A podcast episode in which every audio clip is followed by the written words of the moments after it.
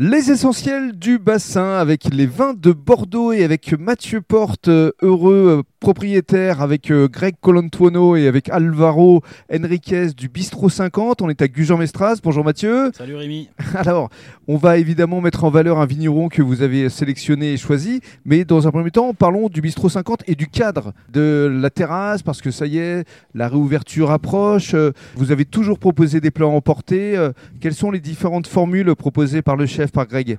Bah, on repartira sur les mêmes formules qu'on avait déjà avant. Euh, Il y aura peut-être quelques nouveautés. Vu que la carte n'est pas encore faite, on, on laisse quelques surprises. Mhm. Euh, un barbecue est prévu dans 2-3 jours, je crois, d'ailleurs, pour euh, discuter de cette Ah, carte. Donc, pas euh, mal. Ça devrait se régler assez rapidement autour de quelques jolies bouteilles de notre ami Philippe, justement. D'accord. Et, euh, et puis après, bah, formule à 20 euros, entrée plat dessert pour le midi, euh, 26 euros le, le soir et le, week-end. Alors, quelles sont vos- les spécialités ici? Oh, la spécialité, la spécialité, c'est la cuisine des produits du moment en fait. Il n'y a pas de spécialité au bistrot 50, hormis une qui se dégage et qui restera toujours, c'est le croustillant de pied de cochon, Mhm. qui fait partie des incontournables. Après, il y a des plats, et, enfin des produits particuliers qu'on aime beaucoup, comme le pigeon, le pigeon. Mios. Travailler avec les ça fait producteurs des- locaux. ça fait partie des choses essentielles. Des essentiels, c'est ça Euh, on va rater la saison des asperges, mais on a travaillé pendant toute la vente emportée avec, euh, avec les asperges du Barp, avec Mhm. les asperges de la ferme Saint-Henri. Euh, bah, le but, encore une fois, c'est de localiser un maximum nos, nos achats et nos produits. On sait qu'on on est plus fervent, en effet, d'aller à 20 km chercher nos asperges que, que de leur faire traverser la frontière.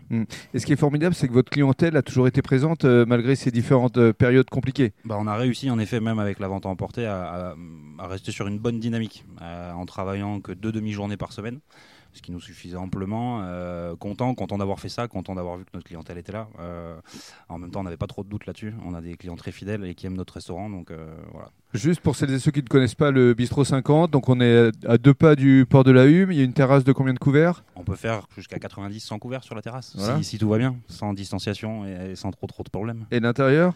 Et à l'intérieur, on est à 50, 60, sans Ouais. distanciation. Là, on est à 30, 35 en ce moment. D'accord. Voilà. Mais donc, euh, il y, a- il y a du monde Il y a ici. une capacité. On- Oui. on- si on a du beau temps, eh ben oui, on pourra attaquer sans problème.